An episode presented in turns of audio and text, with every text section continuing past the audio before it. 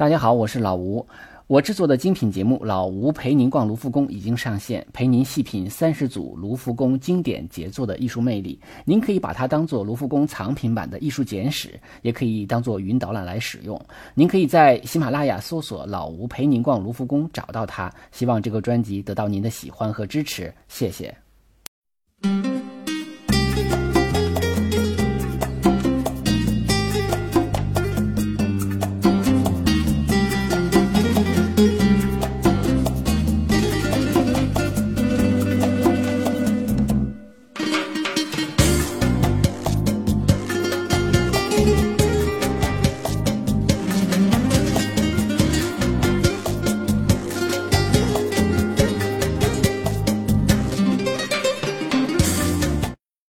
大家好，这里是手机美术馆，我是老吴，呃，欢迎大家那个订阅微信公众号“手机美术馆”，里边会有更多的高清图片。啊，春节就要到了，那这是春节前最后一次更新了。呃，很多人可能呃像我一样啊，要回到自己的故乡。故乡对于我们很多人来说呢，它既是一种地理的概念，是一种地理上的距离啊，同时也是一个时间上的概念。它有的时候是我们记忆中的啊一种回忆啊，有的时候它可能是童年，也可能是我们年轻时候所待的地方。所以呢，在本期节目中呢，我就选择了呃。这个俄罗斯画家夏加尔的两幅作品，啊，让我感觉呢，他的画呢，能够让我们有一种呃乡愁啊，也不叫愁吧，可能就是一种对故乡的一种感受感觉，啊，所以选择了他的画。呃，夏加尔是俄罗斯画家，但是他的出生地呢，呃，现在来讲应该是在呃白俄罗斯境内。呃，但是当时呢是属于俄罗斯帝国，所以呃，所以我们还都认为他是一个俄罗斯画家。但是他的主要艺术成就呢都是在巴黎，呃，在巴黎完成的。呃，他呢是这个一八呃八七年出生的啊，那去世的是在一九八五年，也就是活到了九十八岁啊，是一个很长寿的画家。他出生这个地方呢，是他是一个犹太人啊。那么，呃，周边呢，我们都知道俄罗斯主要信奉的是东正教啊，但是也有一部分的少量的犹太人，呃，所以呢，他的主要的画作呢，呃，实际上受到这个宗教啊，受到他的这个民族，呃，一些传说、民间传说的影响很大啊，所以他的很多作品的内容呢，也都是反映着啊那种民族生活的啊一些东西。他小的时候呢，是对绘画很有兴趣啊。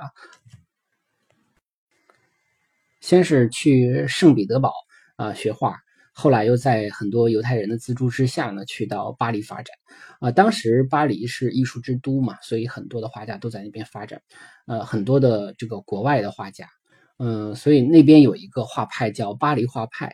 啊，但是我们可能对这个画派不是很熟悉啊，因为大家知道那个时代比较有名的应该是印象派啊，还有后印象派，嗯，然后还有什么立体主义啊、野兽派呀、超现实主义等等等等。但是巴黎画派呢，是一个呃，我们可以说是一个没有主义的画派，它不是有固定的这种呃审美风格啊，也没有，其实它也不是一个真正意义上的画派。啊，它只是一个其他画派啊，应该这么讲啊，因为在巴黎呢，有很除了有本土的画家之外，还有很多来自国外的一些画家啊。这些画家可能他有自己的啊一些这个民族文化的这个根底啊，然后也有一些自己的审美的趣味。呃，那么这些他们就是这种单打独斗的画家比较多，其中啊，尤其是来自东欧的犹太画家、艺术家更多一些啊。这里边有很多。所以当时在这个，嗯，呃这个艺术评论界呢，就会有一个说法叫“巴黎画派”，啊，就是它实际上是涵盖了很多很多的这个国外的画家。那这些画家彼此其实都不太一样啊，他们呃，但是他们可能有共同的地方，就是他们可能更倾向于啊具象的绘画，而不是后来比较流行的抽象的绘画啊。实际上早期呢，呃，这一个画派里头还涵盖了像。啊，毕加索呀、马蒂斯啊这些大画家，但是后来这些人可能分别的就开宗立派了，所以这些人也不会被纳入到啊巴黎画派里边来。但是巴黎画派其中比较有名的就是啊夏加尔、夏加尔和这个呃莫迪里阿尼啊，就是意大利那个画家。他们因为没有一个共同的呃风格，没有一个共同的，甚至没有一个共同的政治观点，所以他们就基本上不抱团儿，就是各各干各的。其实他们也不会认为自己是一个同样一个画派，所以他们活动力比较弱啊。呃，而且呢，就是在巴黎生活的比较艰难。呃，有很多人可能画也卖不出去，生活比较潦倒。嗯，就是有的人甚至死的时候都很都很颓颓废吧，都很没落啊，是这样的一种状态。呃，当然这也是主要是指这个二十世纪早期的这样的一部分画家。后来到了这个二战以后啊，呃，尤尤其是这个艺术呢，已经转向纽约了。所以巴黎不再成为艺术中心的时候呢，那么这个巴黎画派自然也就不存在了啊。所以呃，夏加尔是这其中的一个代表者。所以实际上你说夏加尔跟他一样的绘画风格的画家，你可能也很难找到第二个了。那夏加尔的作品呢，通常都是呃充满了这种奇思妙想啊，就是画人在天上飞呀，色彩非常丰富啊。所以他当时呃，实际上当时最早叫超现实主义的时候，就是说。是夏加尔，但是夏加尔自己不承认，他认为他自己画的不是超现实，而是现实。他认为那就是我主观感受到的现实，而但这个现实并不是那种哲学概念上的超现实，所以他自己从来不接受。那么因此，实际上后来超现实主义诞生的时候，嗯，那个已经距离夏加尔的这个作品出现已经。啊，晚了很多年了，所以他并没有成为引领超现实主义画家，他也并没有把自己归类为超现实主义，所以他的画绘画呢是非常有特点的。啊，其中其实前两年还在北京电影节上还上映过一个俄罗斯电影，叫《啊夏加尔与马列维奇》，就是讲述的这个俄罗斯两个非常著名的画家，他们各有各的这个风格啊，也是一个挺有意思的一个资料电影吧。夏加尔一九一零年到了巴黎啊，然后一九一四年在柏林举办了个人展，后来就回到了故乡啊。那么回到故乡正好赶上这个世界大战爆发，后来又赶上了十月革命。呃，他在故乡的时候呢，就是这个谈恋爱哈，贝拉跟贝拉结了婚。嗯，后来这个这个十月革命以后呢，他又被委任为他故乡的一个美术委员。啊，筹建美术学校啊，美术馆啊等等。那他的绘画风格呢，就是我们说叫飞舞的这个人呐，还有这个彩色的动物啊等等等等。但是他的这个绘画实际上并不能得到呃当时的这个呃掌权者啊。我们都知道那个时候这个这个苏维埃政权嘛建立了哈，那这些人跟就是觉得他的话不够革命啊，不能表达革命的东西啊。他说这是。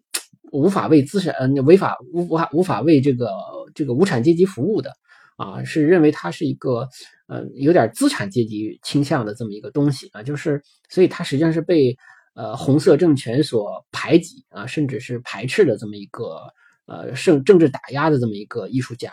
啊，他后来就是在一九二三年的时候就返回巴黎了，也就是说他主要成绩还是在巴黎啊，这个继续创作。那这其中我们今天讲的这个画呢？呃，都是他第一次在巴黎啊，就是那个我与我与村庄是在啊第一次去在巴黎完成的。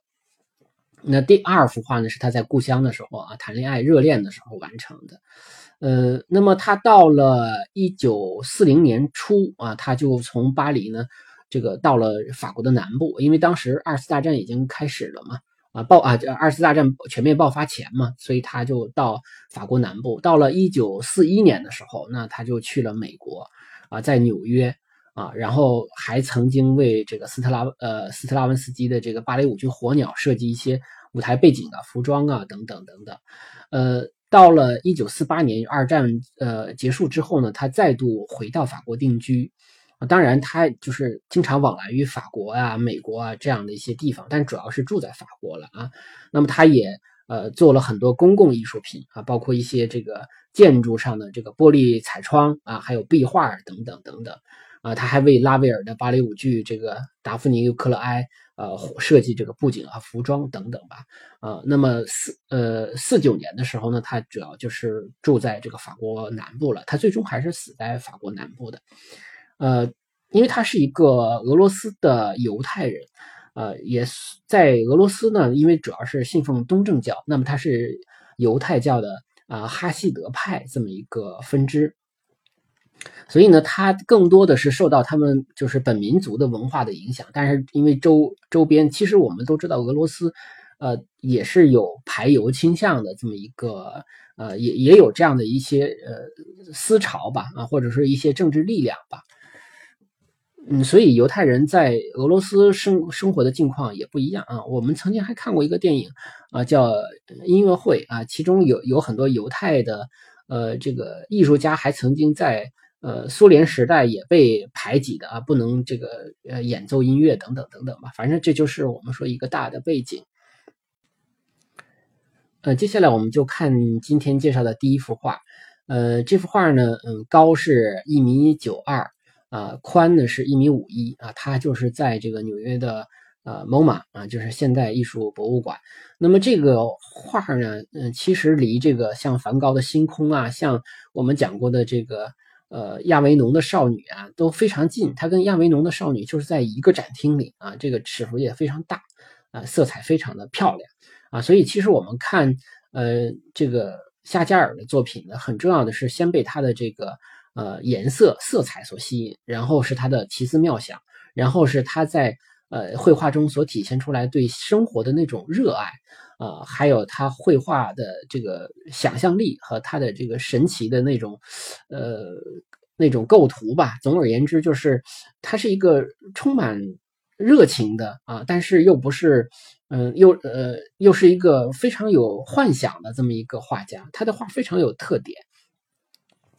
那么这这幅《我我与村庄》呢，是一九一一年。创作的，也就是他到巴黎之后的第二年，他其实一开始在巴黎生活的也不是很好。我们刚才讲了，就是巴黎画派的这些呃外国画家，但是不完全都是外国的，也有也有本土的，但是主要是外国的画家。那他们他们基本上像居居居住在这个一些呃比较脏乱差的地方啊，那有点像我我还是我们经常打的比方，有点像我们的宋庄哈，就是大家活得好像都不是很很容易啊。那么他在很窘迫的情况下呢，他就自然而然的想起了自己的故乡，啊，这个我我相信可能这种飘在异地的人可能都会有同样的感受。那么他就开始画这个呃记忆中的回忆中的故乡。那么他画的故乡的时候呢，他他其实的造型都是具象的啊，他画的动物啊、家畜啊、家禽呐、啊鸡鸭这种东西啊，或者人呢，都是都是是就是我们能看出来是人，不是。呃，已经后来已经很流行的现代主义的东西都看不出来了哈，不是这样的。那么，但是呢，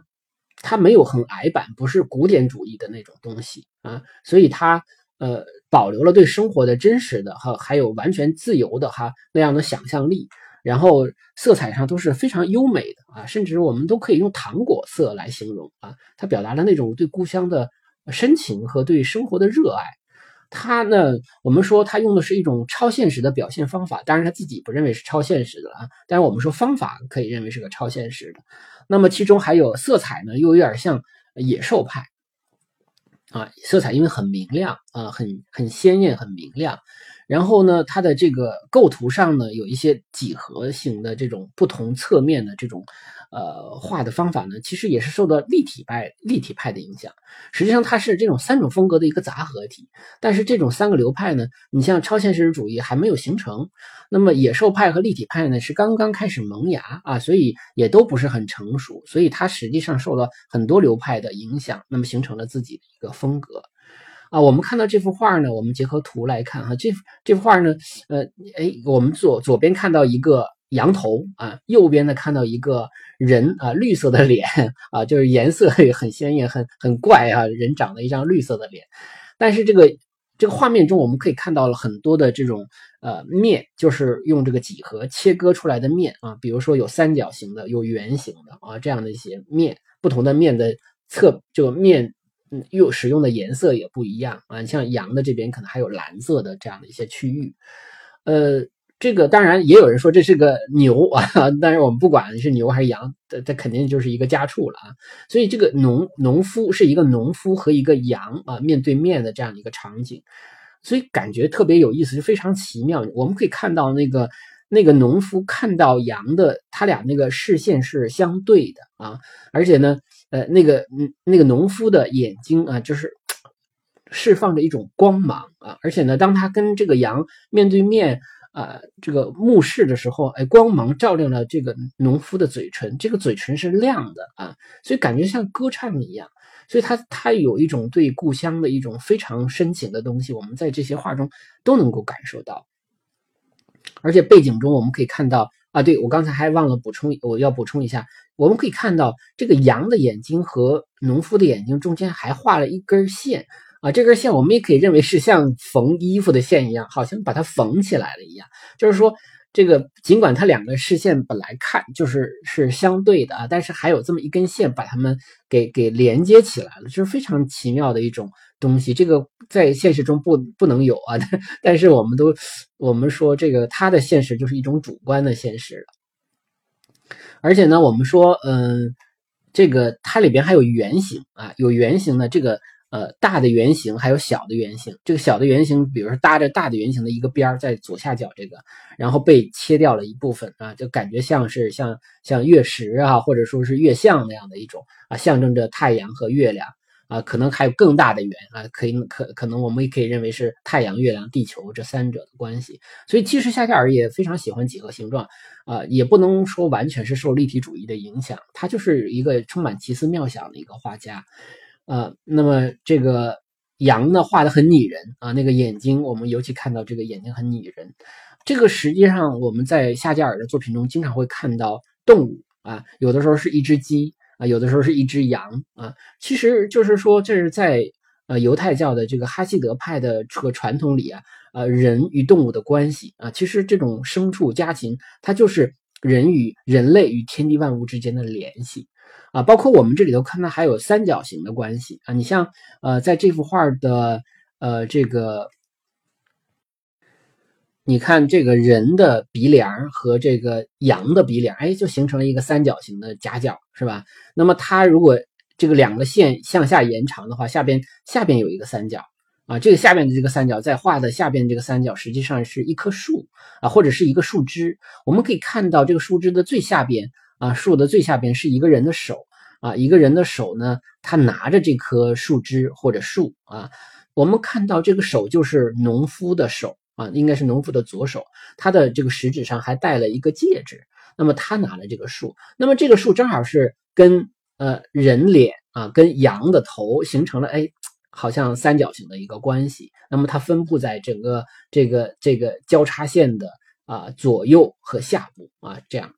而且这个关系呢，实际上这个树它也显示的是农夫与牲畜家畜之间的一个合作关系，而产生了一个植物的兴旺。我们看到这个树上有盛开的鲜花啊，颜色彩也非常丰富，所以这个其实也是等于树啊，这个牲畜人三者之间的关系，它有一种农业的。呃，那样的一种呃情感啊，对自然的一种情感。实际上，夏加尔的对自然的热爱，也是通常是用这样比较丰富的色彩和这个呃和他的绘画的素材啊来表现出来的。而且在这幅画中，我们还看到一些呃非常有意思的呃这个小的画中画。我们可以看到羊的羊头的脸上哈，羊的脸上有有一个呃正在挤牛奶的农夫啊。啊，那不是农妇，农妇啊，这个是个女性啊，农妇她在挤牛奶啊。有人说这个是不是羊？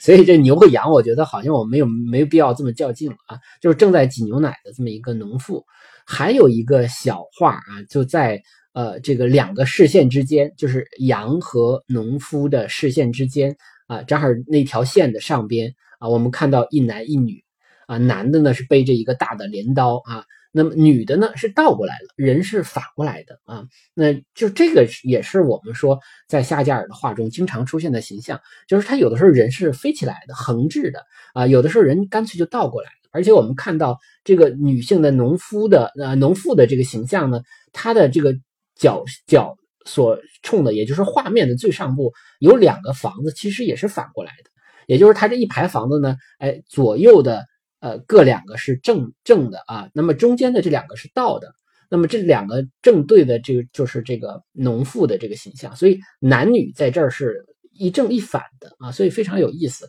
这也是在夏加尔的画中经常使用的一个元素，就是他经常把这个画转转过来转过去的画，他像个孩子一样，他就非常的天真啊。这一会儿我们可以再说，这为什么他要这么画？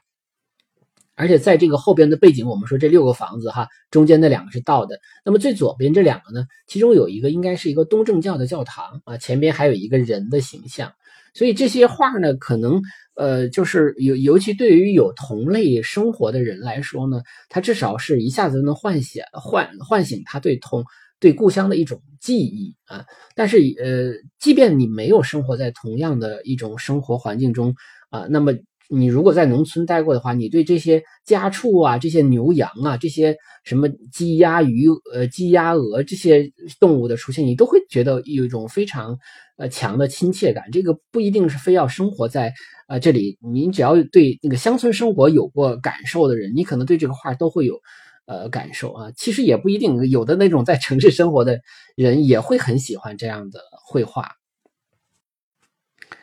呃，包括这个羊的嘴和羊的嘴唇和这个人都很近了哈。那么实际上，我们说这个羊也不是在这儿在吃草，不是在咀嚼这个草叶子哈，而是为了一种倾诉。所以他在这个人，他他没有把这个羊和牛完全的拟人化啊，但是呢，他他却赋予了他一种人的情感，也就是说，人和家家禽家畜之间其实是有一种可以沟通的东西的啊，非常有意思的一幅画。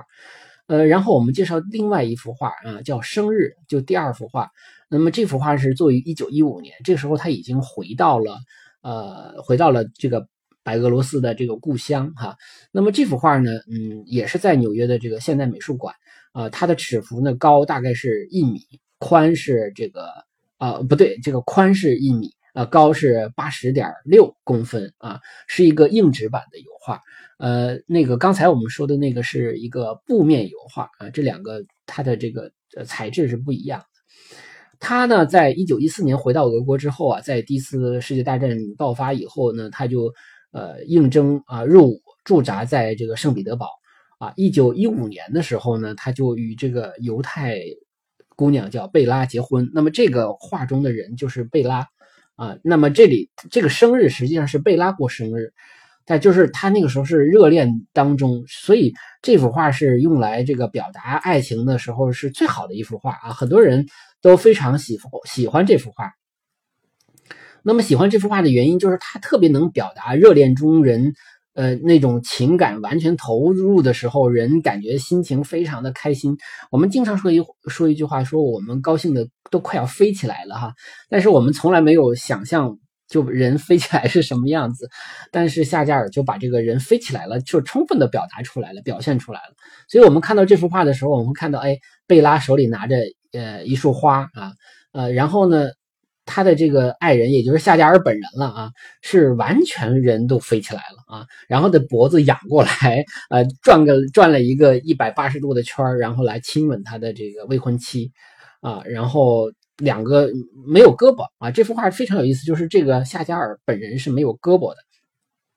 那么为什么会没有胳膊啊？有的书就是解释说，呃，是因为呃，就是因为热恋中的人嘛，他就几乎连拥拥抱都觉得好像不不不能表达自己的情感，所以他恨不得把自己变成像藤缠树一样啊，就整个的把这个贝拉都缠缠住那种感觉啊，所以觉得这个。胳膊都是多余的啊，当然也有一个解释说，觉得这个时候如果再画上胳膊的话，可能会影响它的飞翔，所以它的这种飞翔人飞起来了哈。包括贝拉本身也不是一个就是站得很笔直的，也是倾斜的，它是为了配合这样的一个构图，呃，所以给人感觉就是人是轻快的啊。实际上贝拉也有点半半飞起来的样子啊，你看他也不是完完全全在地上啊，但是从情感上来讲，可能。呃，就是收到了这束花啊，并且他的爱人在空中飞起来亲吻他的话，让贝拉觉得非常的意外啊。所以，呃，用现在一个不太雅的网络流行语来说，这个贝拉显得有点一这个叫一脸懵逼的感觉啊。就是这，但当然这个词儿可能很多人不喜欢听了啊。但是我们想用这样的一种呃一种情绪来表达当时贝拉的一种状态。而且这幅画中我们可以看到色彩也是非常的多啊，而且非常的民族化。我们看到桌布啊，看到墙上挂的贝拉的一些呃一些这个丝织呃这个披巾呐啊，还有床啊，还有床单啊，还有这些东西啊。而而且呢，我们看到这个这个桌面上还摆着生日蛋糕啊，是因为这个画这个画就叫生日嘛，实际上就是在给贝拉过生日的时候画的。呃，那么当然，这个蛋糕上没有插蜡烛了啊，因为根据犹太人的习俗的话，他过生日蛋糕是不插蜡烛的。我们看到窗外呢，也是，呃，有一个窗子，首先上面有个小小的小窗帘儿啊，窗外呢是一些建筑啊，还有一条路啊，啊，这个窗子上面还有一个小的通风口啊，这个可能也是比较符合当地的生活的习俗啊，因为呃它很冷，所以通风口也不是很大啊，还有个后窗，后窗。呃，后窗外边还摆了一个逃生用的这个梯子啊，这都是，所以他这个画呢，既有写实的一面啊，但是也有呃不不写实的一面，比如人飞起来了就不写实，这不可能写实啊，他就是想表达自己那种开心的状态，而且呢，他的视角也是不同的啊，你比如说，嗯，他的这个桌面我们看到是从上往下看的，还有那个小圆凳的那个。那个凳子那个面儿也都是从上往下看的，是一个俯视的视角。但是当他画到呃贝拉和夏加尔两个人的时候，他用的是一个仰视的视角啊，因为要往上看他俩啊这种飞翔的感觉才有。而且这人画的都很大啊，那如果说他拿他跟家具比的话，那可能这个人的比例是过大的，所以他不是非常写实的。他是觉得我认为什么重要，我就把什么画大啊，所以他是呃比甚至有人说这个绘画的方法有点像。画中世纪的这个宗教画啊，那个中世纪画宗教画的时候就不讲比例，他不不要求一比一的这种在线的真实，他只需要呃表达它的重要性啊。那时候当然主要是画这个圣母了，画耶稣了啊，来表达重要性。所以呢，他这个是想表达自己和他的爱人之间的非常炽烈的这个情感。包括有些画呢，它有些笔触的地方，你比如说贝拉的这个裙子哈，那么它有的线条到边儿了，它突然间就开始模糊了啊，这个灰度就跟墙甚至是融为一体了。它这种画法都是他呃在这个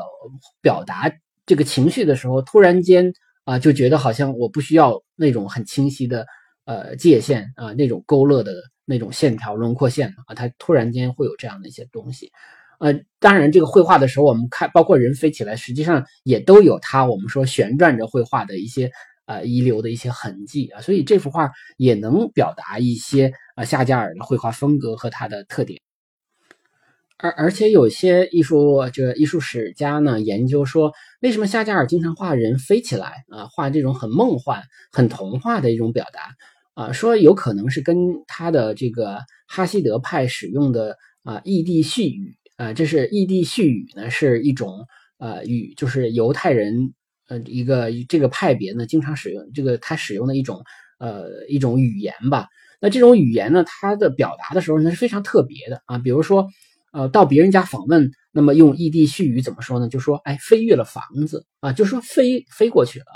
这个如果说我深深的感动，怎么说呢？用异地絮语来讲，就说我的身体倒转过来了。你看好像。正好是跟这个画中的这个夏加尔的表现，就是他深深的感动了，他在情感的这个深深的深情之中。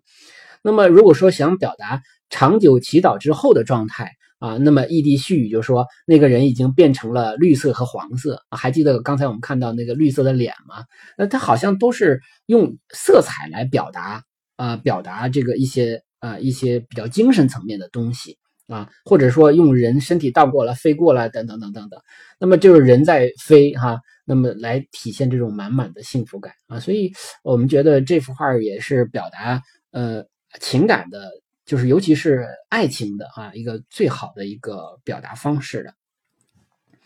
呃，当然了，就是他的这个妻子呢，呃，在一九四四年去世了啊，他后来当然后来又再婚了啊，六十多岁的时候。呃，又又又再婚了啊！但是这幅画呢，我觉得也表明了他最初的，呃，情感的那种呃投入的状态啊。所以，我我觉得这两幅画呢，都能表达一种对故乡的感受啊。一个是乡村啊，一个是乡村生活啊。我想，可能很多生活在大城市的人，他的故乡追根溯源，可能能追溯到乡村啊，甚至他今年这个春节 回到的就是一个乡村啊，或者是一个小镇。啊，还有就是呃那种年轻的时候的那种爱情啊，可能也能也是代表一种呃一种回忆吧啊，所以我觉得这两幅画都能表达这个时期啊我们的一些情感的东西。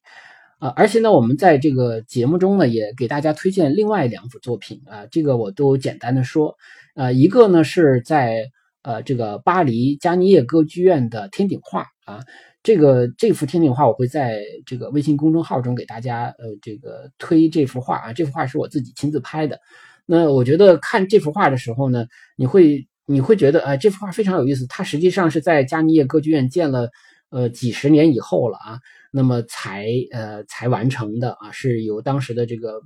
呃戴高乐政府的文化部长在一九六四年啊邀请夏加尔画的啊，夏加尔画完了之后呢，因为这个歌剧院建的时候是在拿破仑三世时期啊，所以也都有嗯这么说八八十来年吧，八九十年这么一个时间了啊，那么才完成。那么这幅画呢，就是充分的用了。夏加尔的色彩啊，他的色彩和他的画的那种呃人飞来飞去的那种状态啊，就是非常呃有童话般的纯真啊，还有像天堂一般的神秘。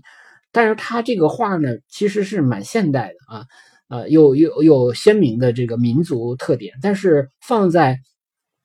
加尼叶歌剧院的这种呃带有巴洛巴洛克式的这种建筑的这个天顶呢。却是一种完美的结合啊，就是，呃，堪称就是有点像这个玻璃金字塔和卢浮宫的结合一样啊，它是个真是一个完美的结合，呃，这是一个，还有一个是我推荐的另外一个作品啊，就是一个画窗玻璃的作品，是在芝加哥艺术学院美术馆啊，那么这三幅画我也会推给大家，也都是我亲自拍的啊，我觉得。因为去芝加哥艺术学院美术馆的时候呢，我没有，我不知道有这样的一幅作品啊。但是看来看去呢，却突然间看到了这个作品，就深深的被它打动啊。因为它是个玻璃，就花窗玻璃，所以它的这个画呢是呃后边等于这个玻璃后边是有有光有光源的。那么光源透射出来啊，夏加尔的那个蓝色啊，那种红色，呃，尤其是这个底色的这个蓝色，真的是非常动人。所以夏加尔的蓝色。我我觉得是不是可以命名为夏加尔蓝啊？就这种蓝色是非常动人的，也非常美丽，它有一种非常通透的感觉啊。这也是这个夏加尔在美国时期啊，因为他非常喜欢美国，他觉得美国是一种先进文明啊，是先进制度啊，它是它是一个人类的一个希望，所以他画了很多，包括这里画面中大家可能还能找到像自由女神这样的一些。呃，这些呃意象都会在这个作品中呈现出来，包括呃，反正有大量的美国元素吧。啊，这个作品叫《美国之窗》啊，如果大家有机会去这个芝加哥艺术学院美术馆的话，那这个作品是千万不要错过，是非常好看的。啊，那么今天的节目呢就是这样，啊，也是提前给大家呃拜个早年啊，祝大家春节快乐，万事如意。呃，还是要感谢一下这个微信公众号上啊有三位朋友，还有。呃，喜马拉雅平台上有一位朋友为上期节目打赏啊，感谢大家的支持，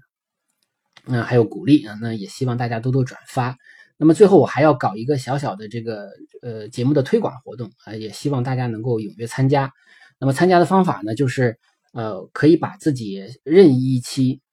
喜欢的节目啊，就是这个手机美术馆节目啊，呃这个转发分享到朋友圈啊，那么。呃，分享这个公众号也也可以，分享喜马拉雅的音频都可以啊，都可以。然后来简单的说明自己啊，为什么喜欢我们这期节目中介绍的那幅画啊。然后呢，我们很俗气的 要收集超过这个八个点赞啊，我然后这这算一个规则吧。那么，然后把这个截图啊，收集到点赞后的这个截图呢，在手机美术馆的公众号平台啊发消呃发这个图片消息给我啊。那么在春节后的更新中呢，我将选出啊，就是超过八个点赞呢，我们就可以呃获得这个抽奖资格啊。我最后会选出一位朋友，然后呃赠送一本书啊，就是由贡布里希所写的《艺术的故事》啊。那么只有一本，那也希望大家踊跃参加啊，祝家呃祝大家好运。呃，谢谢大家。